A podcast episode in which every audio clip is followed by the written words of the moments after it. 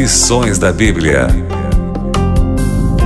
Olá, o programa Lições da Bíblia está começando e você vai ver no programa de hoje um estudo a respeito do capítulo 7 de Daniel. Os quatro animais revelados neste capítulo, o estranho surgimento de um chifre pequeno, os santos do Altíssimo e a volta do Senhor Jesus serão os temas abordados no programa de hoje.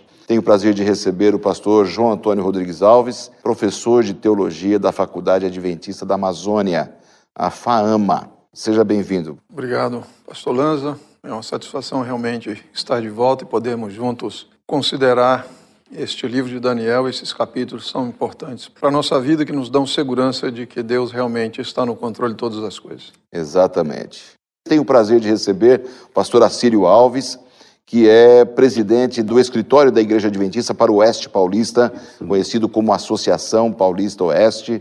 Uma alegria recebê-lo, pastor. Para mim também é uma honra sempre voltar aqui, revê-lo e rever o João. Meus amigos, nós vamos começar então o programa dessa semana. Pastor João, você pode fazer essa oração? Querido Deus, nosso Pai, nossa gratidão a Ti pela revelação da Tua palavra Amém. e pela oportunidade que o Senhor nos oferece de estudá-la. Suplicamos a bênção do Teu Santo Espírito no momento em que abrimos a Tua palavra, no capítulo 7 de Daniel, que tenhamos a iluminação celestial para compreender a Tua mensagem para nós. Em nome de Jesus oramos. Amém. Amém. Amém. Amém. O tema de hoje, o título é Do mar tempestuoso às nuvens do céu. Capítulo 7, pastor Assílio, tem uma relação com o capítulo 2, não é? De Daniel. Interessante isso. É, a- as profecias, em muitos lugares da Bíblia, têm essa característica de se repetirem, se ampliando a cada repetição. E tem realmente a ver com o capítulo 2 e tem também a ver com Gênesis 1, quando mostra o o surgimento das coisas que Deus criou a partir das águas, os animais. Então é uma evocação bíblica que será mais tarde relembrada no livro de Apocalipse. Interessante, pastor, a sua visão também sobre essa correlação dos capítulos 7 e 2, né, que falam sobre eh, visões de animais, elas têm uma correlação interessante.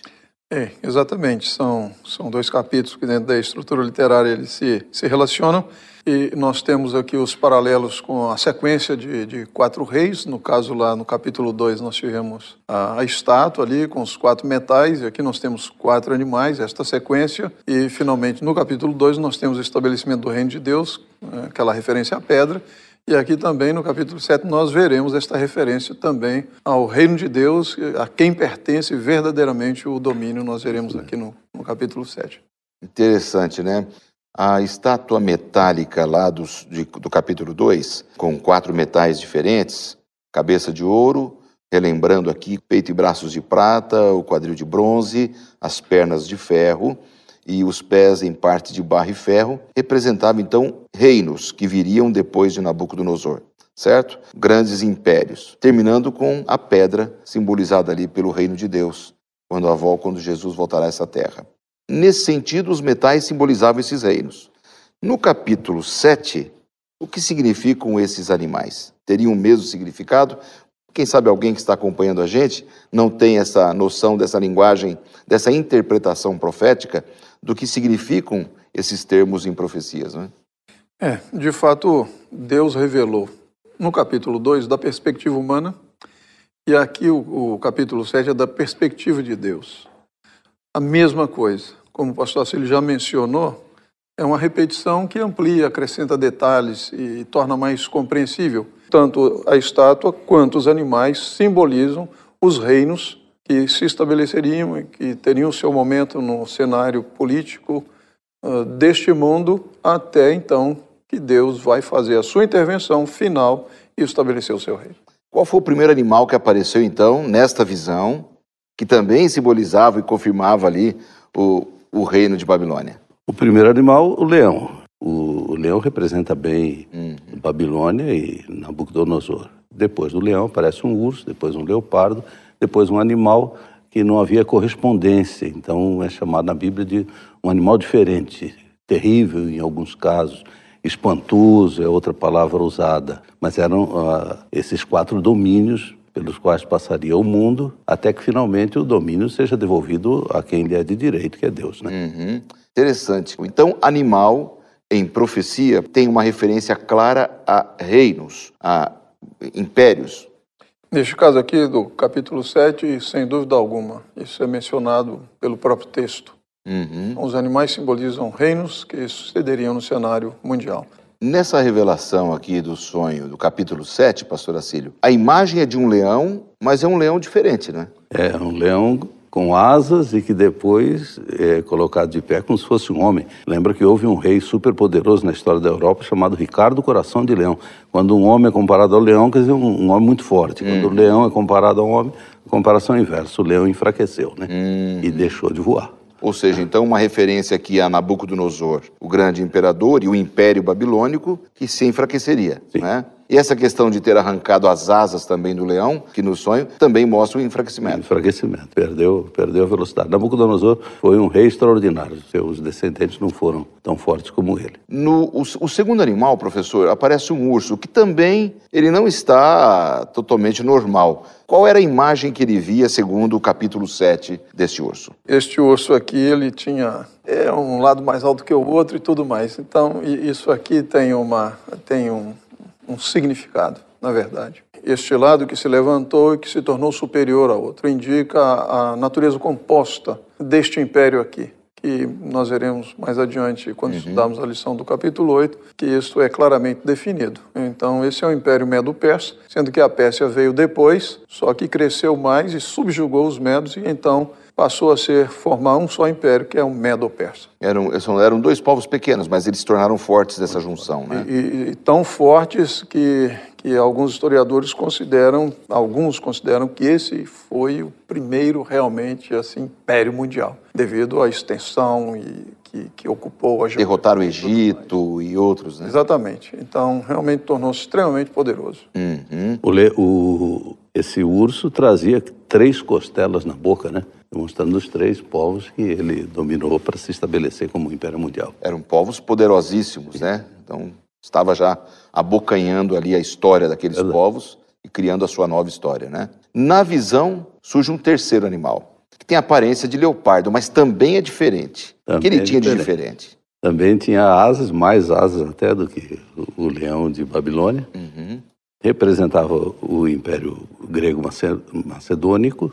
Alexandre o Magno foi um, um imperador de domínio ultra rápido, até morreu novo. E o reino dele foi dividido entre seus quatro generais. Só por curiosidade, para lembrar os nomes, Cassandro, Lisímaco, Seleuco e Ptolomeu. Ptolomeu é aquele que foi dominar a região do Egito, por isso tem a dinastia dos Ptolomeus lá. De vez em quando se fala em, em reis Seleucidas, eram os da dinastia de, de Seleuco. Então, esse, esse animal também espantou o mundo, mas passou. E assim como é rápido o leopardo, né? Também a ascensão da Grécia foi muito rápida na história humana. Você pode comprovar isso facilmente estudando a história da humanidade. E, como disse o pastor Assírio, ele morreu muito jovem, né? 33 anos, mas era um imperador de um império mundial. Isso mostra uma força, né? A ascensão da, da Grécia e a influência da Grécia, né? Mesmo tendo passado o reino, a Grécia influenciou o mundo e influencia até hoje Culturalmente, culturalmente, no hoje. idioma. Então, o Império Grego foi muito poderoso, realmente muito forte. E aí vem o quarto animal, que dentro dessa expectativa já foi citado aqui, professor, um animal terrível e espantoso. Ele diz esse nome porque talvez não encontrou na fauna algo semelhante, não é, para poder dizer. É, exatamente. E, então ele, ele faz essa descrição, mas o, o, o mais interessante é, são as suas características aqui. Diz que ele tinha grandes dentes de ferro, que vincula lá com as pernas de Animal ferro capítulo 2. Sim, Diz que devorava, fazia em pedaços e pisava aos pés o que sobejava. já pensou? Era um império duro. Edward Gibbon se refere à, monarquia férrea de Roma, É, as legiões romanas. Então, Roma chegava e conquistava, e realmente toda aquela, aquela região do Mediterrâneo, norte da África e tudo, Uhum. Roma conquistou tudo aquilo. Por mais de 600 anos esse império perdurou de forma dura, né? O cristianismo surgiu nesse período do grande império romano, muito forte realmente esse império e marcou a história pela sua crueldade e tal. Esse último animal era muito estranho, né? Vocês já estavam falando, e ele tinha um aspecto diferente, tinha chifres, Mas é, como, como é que a gente pode entender isso? Ele tinha quantos chifres? É, é, essa, essa aparência, isso significava o quê, por exemplo? Olha, se bem que nessa profecia, claramente, com a explicação do próprio texto inspirado, esses animais representavam reinos e poderes, reis, também é verdade que em outros lugares da Bíblia, animais representam outras coisas. Jesus é comparado com um cordeiro, às vezes comparado com um leão, o inimigo de Deus é comparado a um leão também, né? Em algum momento, em né? Em algum momento. Mas o, o chifre quase sempre representa poder, força. É até por causa disso que Michelangelo, quando fez a estátua de Moisés, lhe colocou chifres, né? As pessoas hoje não entendem por quê, mas porque ali era uma tentativa de mostrar o poder de Moisés. Uhum. Esse animal com dez chifres, ele, o Império Romano foi dividido entre dez tribos, a quem os romanos chamavam de bárbaros porque se não era romano, se não era dos nossos, era bárbaro. Alguns eram, eram gente. Uhum. Eram povos também que tinham sua cultura, sua civilização. Mas o império foi dividido entre esses dez, essas dez tribos que invadiram e desfizeram a unidade romana. Roma era muito forte, como já foi dito. Para se ter uma ideia da riqueza, do poderio de Roma, há estudiosos que dizem que a qualidade de vida no Fórum Romano, aquele centro da cidade, era tão boa que só foi superada pela qualidade de vida do século XX. Eles não tinham energia elétrica, mas tinham água quente, sistema de, de tratamento, de, de águas usadas e coisas assim. Mas esse império se fragmentou em dez. E, de repente, surgiu no meio desses poderes um outro poder que superou a todos e, para alcançar o seu domínio, teve que derrubar três dos anteriores. Os estudiosos dão uma lista dos dez reinos ou tribos uhum. e dizem que os três que foram eliminados para que aquele décimo primeiro pudesse assumir seu poder eram os Érulos, os Vândalos e os Ostrogotos. Isso aconteceu em 538, mais ou menos. Interessante. Surge um novo chifre, um chifre pequeno. Mas que força ele tinha aí? E isso representa algo importante nessa profecia, não é, professor? Para poder tirar ali outros reinos também, outras tribos também. De fato, o foco depois se volta para este chifre que tem um pequeno começo. Então, o seu começo é aparentemente insignificante, mas sutilmente ele vai se levantando e outros vão sendo arrancados diante dele. E esse arrancar desses chifres, na realidade, está, envolve questões religiosas. Uhum. Porque estes chifres aqui arrancados, eles eram cristãos, mas era uma forma de cristianismo que não era a forma do cristianismo, vamos dizer assim, tradicional latino. Então, eles eram cristãos arianos que tinham uma concepção acerca de Jesus que não era a concepção que nós temos de, de porque para nós nós entendemos que Jesus ele é Deus, eternamente Deus. Os arianos entendiam que Jesus em algum momento da eternidade foi criado. Então essas tribos eram arianas. Uhum. E então teologicamente elas se opunham à forma de, do cristianismo ocidental, latino. Uhum. Então era necessário que elas saíssem de cena para que este chifre pequeno, que neste caso aqui, pela aparência dele, pela descrição que se faz, que tem quando quando se refere a ele, diz que tinha olhos como os de homem e uma boca que falava com insolência. Então, já, já mostra que é um poder político, porque é um chifre, como o pastor Acílio mencionou, sendo o chifre é um poder político, mas pelo fato de ser descrito como tendo olhos, tendo boca, então já é um aspecto que remete para o aspecto religioso deste chifre.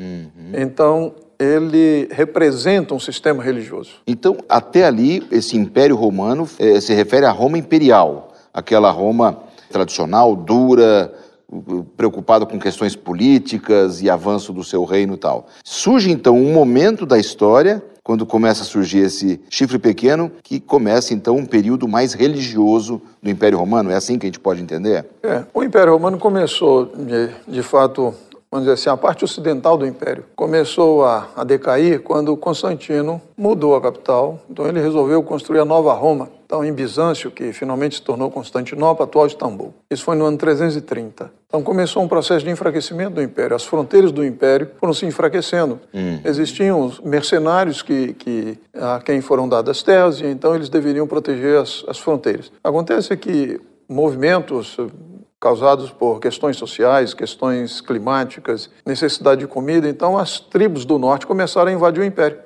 E, e foram levas de, de, invasão até que finalmente, no ano 476, o último imperador, Rômulo Augusto, foi deposto. Então, vamos dizer assim, chegou ao fim o Império Romano Ocidental. A parte oriental, com sede em Constantinopla, continuava. Mas aqui não. Mas isso já é, é importante, essa data de 476, porque ela, é, ela estabelece uma data limite, mínima, para nós entendermos quando surgiria este chifre pequeno aqui. Hum. E vincular isso com o verso 25 que vai falar de uma profecia temporal. Uhum. Então, esse chifre pequeno, ele só poderia se estabelecer depois da queda de Roma, que foi no ano 476. Uhum. Interessante, hein? Interessante. Bom, o nosso manual de estudos aqui, ele trata de um tema também a respeito que envolve o chifre pequeno, que fala aqui que o tribunal se assentou. É, a que se refere isso, pastor João? Essa, essa referência ao tribunal que se assenta e que tem a ver também com essa atividade do chifre pequeno. Isso aqui é extremamente importante para nós, porque nós estamos vendo aqui os animais que simbolizam esses impérios e é dito que eles têm domínio.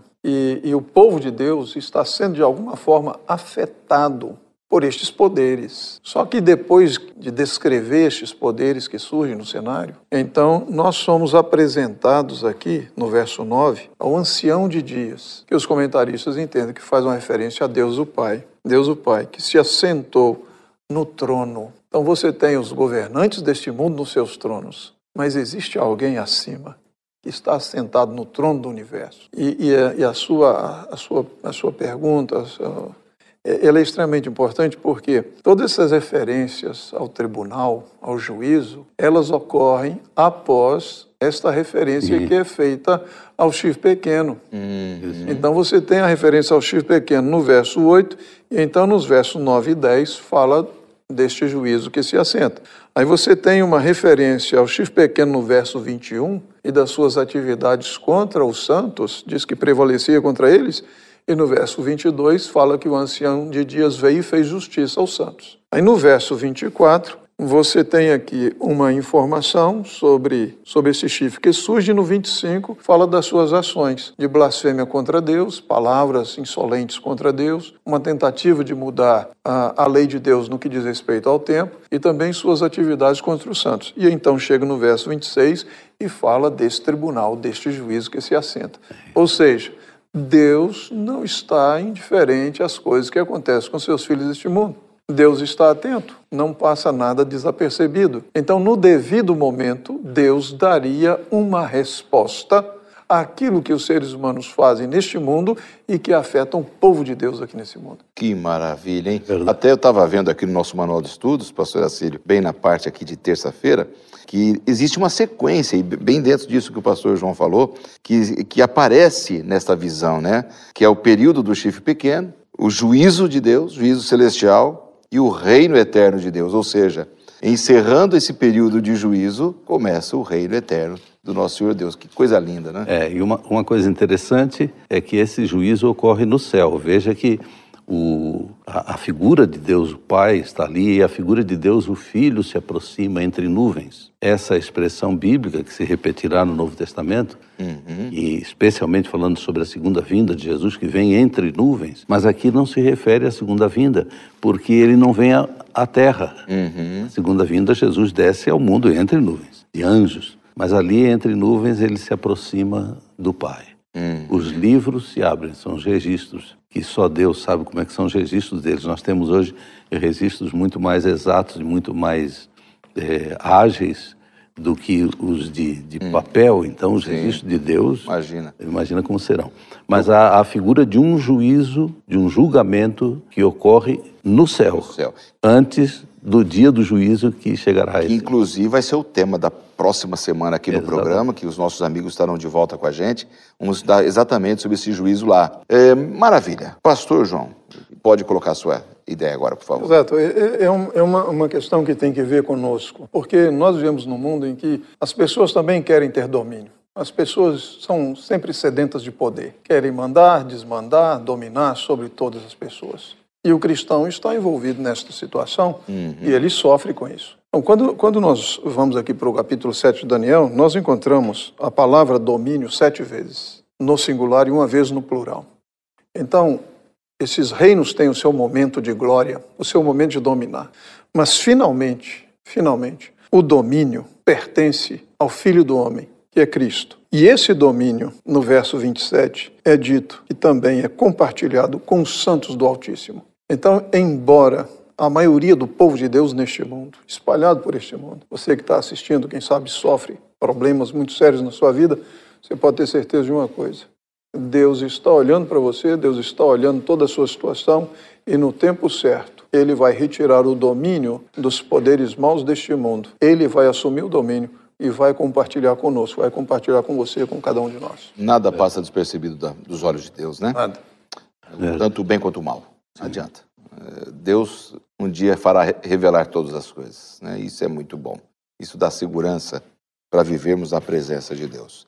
Os dois últimos pontos que nós vamos conversar com vocês agora, que estão em casa acompanhando o programa, ou você que está assistindo pela internet em algum momento aí da sua vida, é justamente a citação da vinda do Filho do Homem. Então, quem é esse Filho do Homem, Daniel 7,13, pastor? Como é que a gente o identifica? Como é que a gente pode saber quem ele é? Esse é o Filho de Deus, o grande libertador, que entra na história pelo contexto em que Daniel viveu. Daniel era um judeu que estava em Babilônia. Quando Babilônia foi superada pelos Medo-Persas, ele continuou lá. Ele foi um, um, um, homem muito respeitado, uma grande autoridade no Império Babilônico. E quando os Medo-Persas chegaram e derrubaram todo mundo, preservaram Daniel pela qualidade do seu serviço. Contudo, ele era um exilado, e lembrando sempre de que seu povo era um povo agora dominado. Assim, a ideia de que Deus teria um dia a vindicação do seu povo, aplicar a justiça e libertar o seu povo, essa é uma ideia que permeia todas as páginas do livro de Daniel e todas as visões que, que ele teve.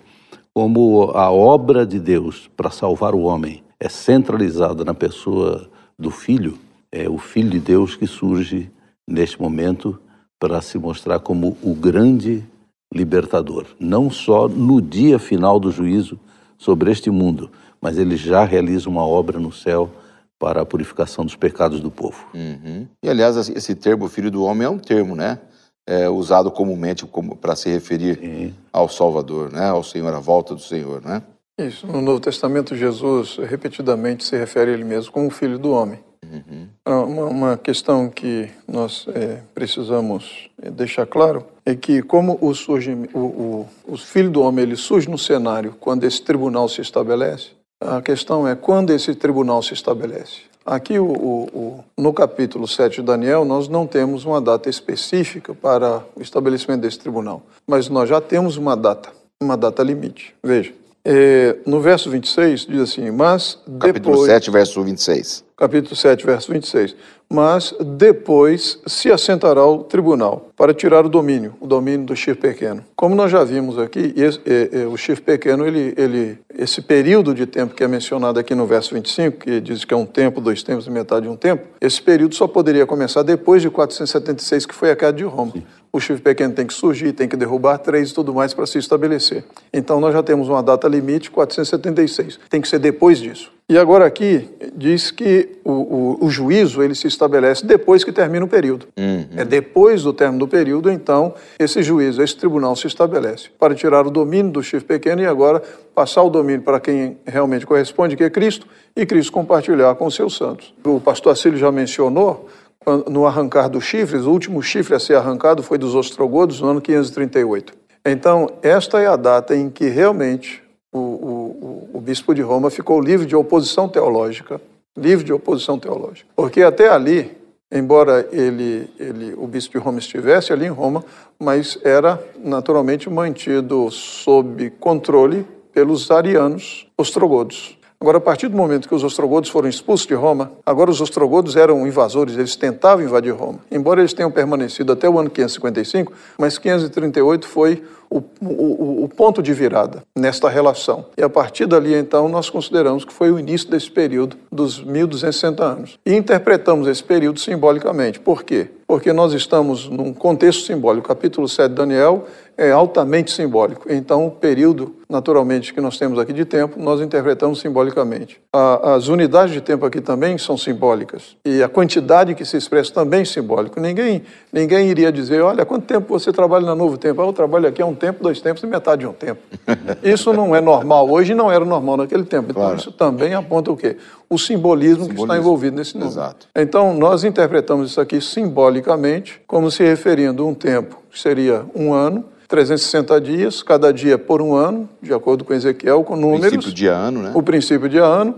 Então, dois tempos, dois anos, 300, 720 eh, dias, então, mais 180, e nós chegamos a 1.260 anos, que teve o seu começo aqui, no ano 538, naturalmente vai terminar em 1798, então o tribunal se assentaria depois, depois. de hum. 1798 se assentaria com, com, com, um propósito muito claro, e o pastor Assírio já mencionou, vai tirar esse domínio de, de um usurpador, uhum. de um usurpador, vai devolver para quem de direito pertence, que é o Filho do Homem, para então ser compartilhado. Esse período de 1260 anos foi um período de supremacia do poder é, romano religioso, né? Sim. Teve supremacia mesmo de, e força, né? Exatamente. E aí vem então esse, esse novo período, que seria o período do juízo que nós vamos dar mais a fundo na semana que vem, mas muito bem pontuado. Mas há, um, há um, um, detalhe aqui que, uhum. não pode deixar, não pode claro, fica à vontade. De lado. O verso 22 diz que o, o ancião de dias fez justiça aos santos do Altíssimo. Às vezes algumas pessoas falam assim, não, esse negócio de juízo mete medo. Existe um ditado no Brasil, quem não deve... Não teme. Não teme. Quem está com sua vida nas mãos de Deus não teme. E é muito interessante isso aqui. O William Shea ele faz um, um, paralelo muito interessante. Lá no capítulo 3, Jesus se apresenta como um filho dos deuses. Então, para interferir nos assuntos deste mundo, para proteger os seus filhos, ele se apresenta como um filho de Deus. Agora, aqui no capítulo 7, ele se apresenta como filho do homem, ele é nosso representante no céu. Ou seja, ele foi homem como nós, ele viveu nesse mundo, hum. ele sabe das nossas lutas, dos nossos problemas, nossas dores, nossas angústias, ele sabe tudo, ele nos compreende porque ele viveu neste mundo e ele então nos representa com toda a autoridade nesse tribunal. Ele está lá a nosso favor, ele é o nosso advogado. Então a gente não tem medo do juízo, porque nós temos a Cristo como nosso advogado, advogando nossa causa, e com ele certamente todos nós seremos vitoriosos. Amém. É ele está presente em todas as nossas causas. É. é maravilha. Último ponto aqui para a gente poder encerrar o programa dessa semana. O nosso manual fala sobre a questão, cita os santos do Altíssimo. Quem são os santos do Altíssimo nesta profecia? A palavra santo tem uma interpretação bíblica, teológica, e tem uma interpretação popular. Uhum. Popularmente se pensa que uma pessoa santa é uma pessoa mais perfeita que os outros, ou melhor do que os outros.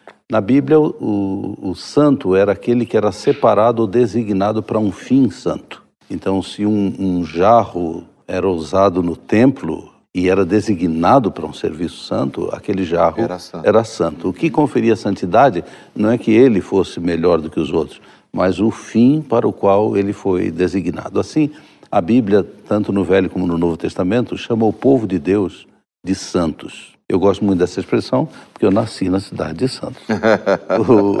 o, o, santo na Bíblia é aquele que está designado para um fim santo. Então, uma pessoa que dirige sua vida na direção de Deus, porque Deus é santo, essa pessoa é chamada santa, ainda que ela esteja sujeita às contingências da, da condição humana e necessite sempre da graça perdoadora de Deus. O que eh, Daniel mostra é que, apesar de toda a luta e toda a aparente derrota do povo de Deus, que várias vezes deu a impressão que ia sucumbir e ser exterminado, há um fim para essa história. Esse fim é realizado pela graça de Deus e pela mão de Deus. E Deus partilha a sua vitória com os seus filhos, com aqueles que se dedicam eh, para Ele. A palavra justiça na Bíblia sempre tem a ver com a libertação do povo de Deus. E não só com o castigo do ímpio. Sempre que se fala de justiça, hum. pensa, bom, agora vem a hora da penalidade. Sim. Não, justiça, quando Deus libertou Israel do Egito, um ato de justiça. Então, a libertação final para o povo de Deus está garantida porque é Deus o Pai, é Deus o Filho, é Deus Espírito Santo Amém. quem garante e opera. Os santos do Altíssimo, então, uma referência ao povo de Deus. Povo de Deus. Ao povo de Deus que uh, viveu nesse período todo da história e vive nesse tempo do fim. São os fiéis de Deus de todos os tempos, de todos os lugares. Uhum. Então, os santos do Altíssimo estão espalhados por esse mundo hoje. Então, somos santos de Deus porque somos separados. Obrigado, pastor Assílio, pela sua participação no programa. Semana que vem contamos contigo. Pastor João Antônio, a mesma coisa. Muito obrigado. Obrigado. Semana que vem estaremos juntos mais uma vez aqui no programa Lições da Bíblia. E na semana que vem nós vamos ter um estudo muito importante a respeito da purificação do santuário. Nós nos encontramos aqui. Você ouviu Lições da Bíblia